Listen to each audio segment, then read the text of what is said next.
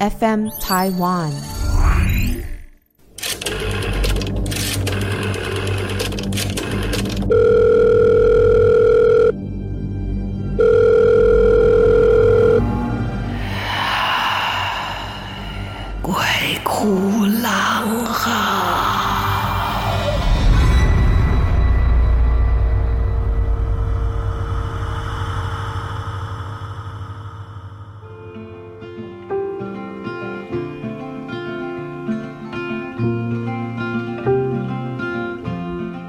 欢迎大家来到《鬼哭狼嚎》，有事吗？这个单元，我是狼祖云。有事吗？有，一定是有事才要跟你讲啊。会很重要吗？嗯，见仁见智。好，总之这个单元一定会带给你很多的想法，呃，起码会让你听得很开心。呃，不知道大家有没有听过一首歌哈？呃，我我现在在讲一些比较，you know，有一点年代感的事情啊，或者是有一些嗯久远的记忆啊，甚至提到一些呃这个歌曲啊，我就很怕很多年轻的听众朋友就说哈，你在讲什么？我没有听过诶，那是什么？谁呀、啊？好，有一首老歌，它真的是老歌啊！这是我父母亲他们年轻的时候听过的歌。那当然，后来很多的特别节目啊，或者是一些戏曲表演，就会常常会看到这首歌，叫《路边的野花不要采》。好，当然这歌听起来很轻松哈，就是送你送到小村外，有句话儿要交代，虽然已经是百花开，间奏噔噔噔噔噔噔噔噔噔噔，路边的野花。你不要采，好，这个歌。嗯，表面上是看路边野花不要采，意思就是叫呢那个出门的男人要忠贞，还不要随便去拈花惹草，其实就这个意思啊。你出门了，去干嘛了啊？那以前的人出门一趟不容易啊，交通不方便，可能他从这里到那里就已经半年了，都还没上任呢哈。所以这过程很长，可能会碰到很多的诱惑，或者是自己的心智不坚啊。这老婆出门前就警告你，哎呦，你路边野花千万不要采啊，这是很含蓄的一个说法。但是我现在讲的是真的，就是路边的野。花不要采，怎么说呢？现代跟以前的环境真的差很多。我说过，我小的时候有很多的时间，啊，就是小学到国一左右，好的这个寒暑假都是在桃园观音乡的外公家、舅舅家过的。哎，现在到底能不能讲外公啊？哎，我妈她爸哦，有外公，就很多时间在乡下过的。因为我的外公跟舅舅他们务农嘛，所以就有很多这个农村活啊。很有趣的，包括呃，像我们我们客家话讲，他种牛哎，哈，种牛跟撵就是牧牧牛人，牧牛都是小朋友，可能年纪大我一点点，然后他们就要去，就要带着牛，牵着牛去吃草啊，然后带牛去河里洗澡啊，什么什么的，我都撞见过。因为舅舅家很早就用那个犁田机，他们很早就机械化。因为我三舅舅是农会总干事，所以要贷款买什么新机器呢，就要以自己家里的兄弟作为表率。所以他们一定是最先用到机器的，就还是有人用牛。那所以我小的时候有骑过牛啊，就是真的是骑在牛背上，只差手上拿了一根笛子，这画面很悠闲，对不对？好，那我告诉你，骑牛真的也没那么舒服，因为牛背上它的皮肤是有油脂的，所以我第一次骑牛下来的时候发现，诶我的大腿内侧油油的，而且是黑黑的油，就是跟牛的皮肤的颜色灰黑灰黑的油脂，那是牛身上排出来的，还不好洗，那个要用肥皂洗。哦，那是它的保护。好，总之呢，乡下的环境也没有农药啊，哦，也也没有这些化肥啊，所以一切都是天然的。哦，舅妈啊，他们早上起来都要把那个放在屋子里的尿桶啊，还有一些这个粪桶，就要拿去晒一晒，就是要有他们有那种坑粪坑啊，晒一晒，然后就一段时间等它氧化了之后，就变成是田里的肥料。所以就是就是你知道，就有一种自己吃自己的感觉哈。自己吃自己养哈，但是它很天然啊，所以那个时候常常会看到菜虫，你很放心嘛。现代人看到菜虫都要笑了，就 哇，这个菜是天，这个菜是天然的，它没有农药啊，跟以前的环境不一样。我为什么有感而发？就是生活当中真的有很多很多的小事情，它会引发你很多的回忆或想法。那重要的是你要去观察，我不是说要你睁着眼睛每天都在看所有的细节，而是你要有感觉，你要做一个有感觉的人。你才能够好好说话，嘿，这跟沟通绝对有关系，因为你有会有画面。我有一天呢，就在剧团的旁边的一个巷子啊，一个小小的停车场的边边上，我就发现了一堆杂草。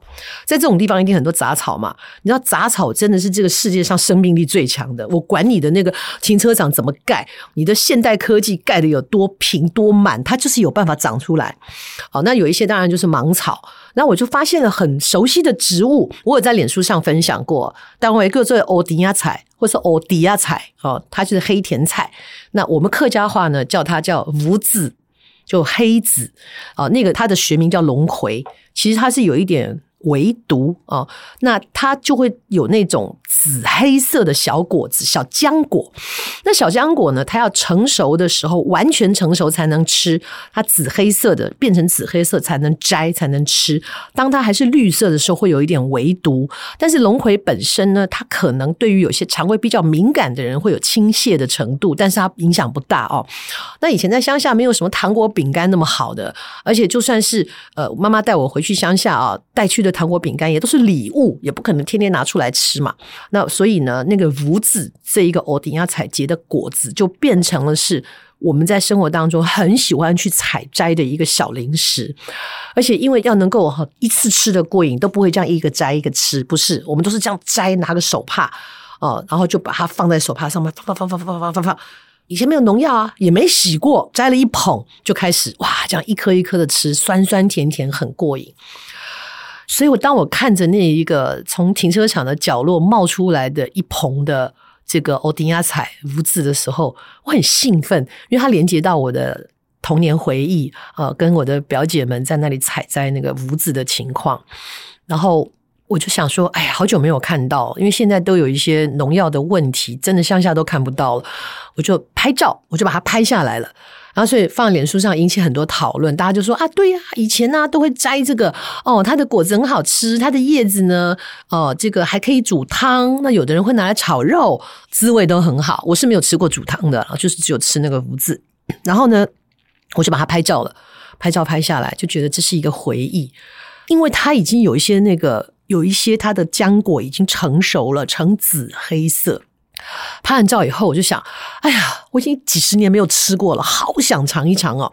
我就准备，我手都伸出去要去摘那个无字的时候啊，就在快要碰到那个无字的时候，我停住了。不是因为我珍惜大自然，呵呵，因为它还会再长嘛，而且还是无主的哈。不是因为这个，是我突然间想到了现代人的某一些行径。你要知道，我刚刚说的，它生长的位置是在一个停车场的角落。所以呢，它又是在一个停车场角落，录影机拍不到的位置。停车场，很多人酒足饭饱以后会去拿车，不一定酒了哈，因为不能酒驾。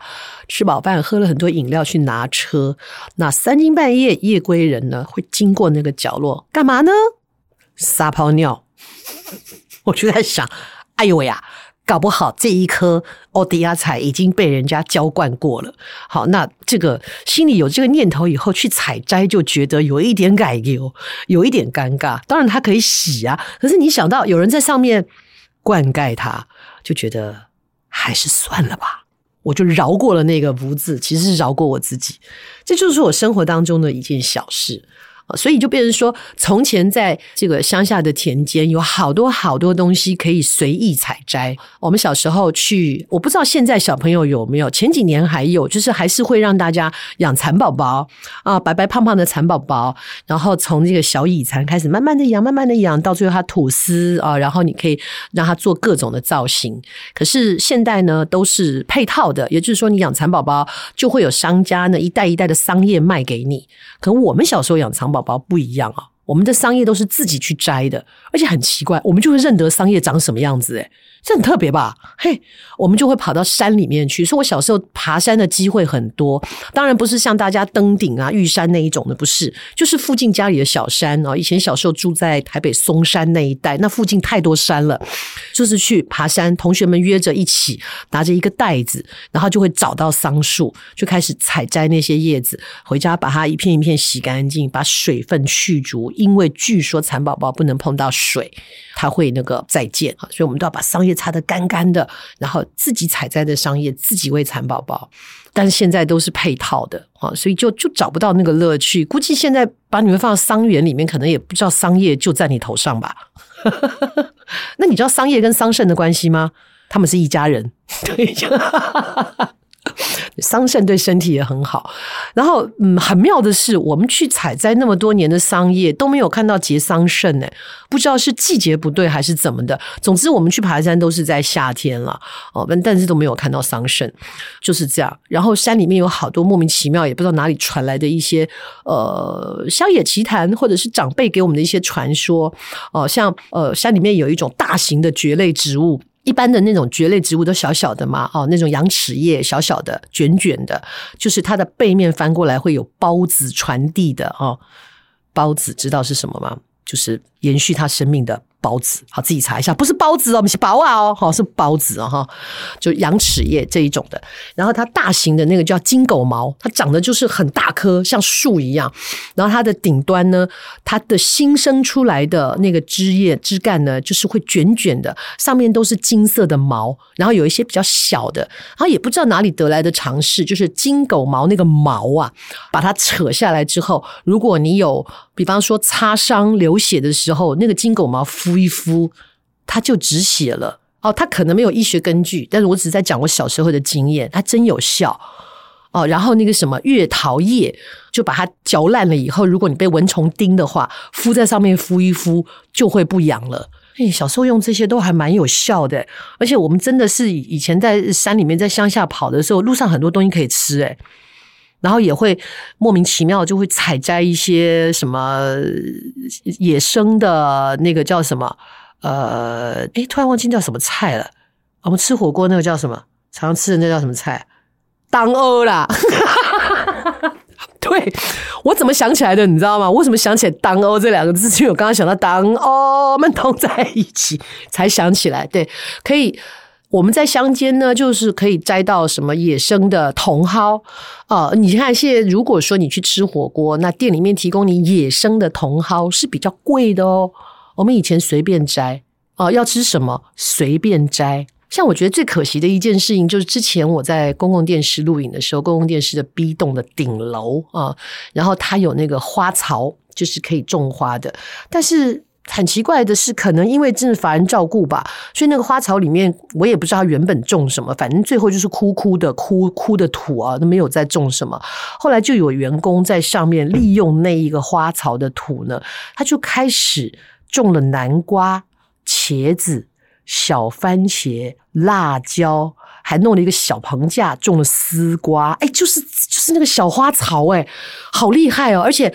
都长得很好，但因为是别人种的，所以也不会真的去摘它。就是看好棒好棒哦，而且觉得站在那边，就是你看到那个生命力、生命力盎然的那种感觉，有黄的、绿的、红的、紫的，好好看哦，好漂亮哦。然后有蜜蜂啊，啊，一些小鸟飞来飞去，我觉得那个景象真的好舒服，在都会区里面可以看到。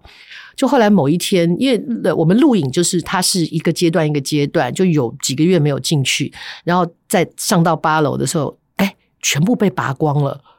我想说，为什么种得好好的？哈，原来是那个公司不愿意了哈，那这是公公家的地方，不要种私人的菜。当然，我觉得公司有公司的制度啊，但是不觉得这样很可惜吗？我我是真的觉得，就算是一个观赏啊。也挺好的，而且他自己施肥啊，他又没有用到，只有那个土是公司的啊，这样讲也不公平啦。当然，如果公司每一个人都这么恣意妄为的话，那公司就很难管理了。只是我觉得有些事情，他的确可以从一个比较恬淡舒适的想法去想的话，至少我觉得我上那个八楼看到那一些蔬果的时候，我的心情很开朗，我感觉到那个缤纷的生命色彩。不知道你是不是也会有这样同样的感觉？当然了，种植这件事情也是有天分的。有人天生就是黑拇指，有人天生就是绿拇指。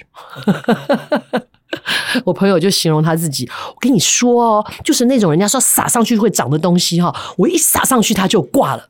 所以我不只是黑拇指，我这只拇指叫死亡天使。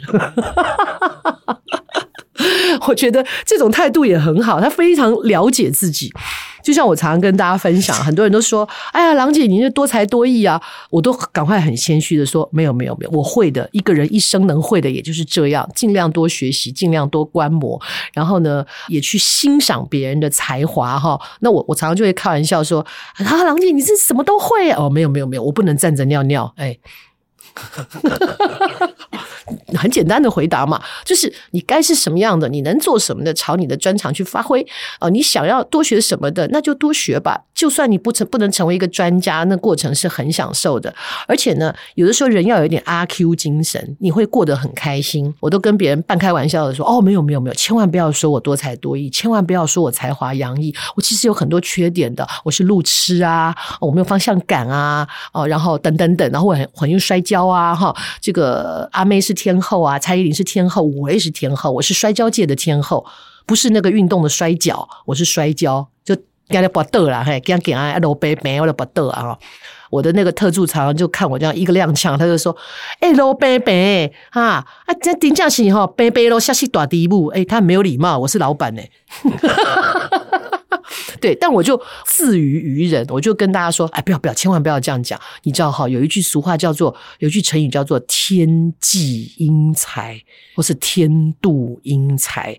好，我们会的太多，很容易很早被叫回去。为了多活几年，我们还是有点缺陷吧。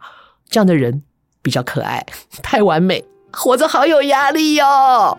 有事吗？欢迎大家投稿。”也欢迎大家到那个 Apple Podcast 去为我们评分，FM Taiwan 可以投稿，可以留言给我们很多的建议，或者是你想要聊什么话题，我们也可以来聊。就像在录音室，有人手机就不关呐、你就会听到滴咚一声，然后那个声音响的主人呢就哎哎哦，一脸惊恐，一一脸抱歉，但发生的已经发生了。起码他没有像我认识的一个人很下流，在电台直播的时候他接电话了。全部的听众都听到，哎、欸、喂，哎、欸、我在录广播啦，哎、欸、我现在不能跟你讲啦，哎、欸、等一下，哎、欸、等一下，哎、欸、不是啦，我现在我在录广播啦，哦就这种就真的是就真的再不要那够好，有事吗？到这边今天的部分结束了，下次准时收听，拜拜。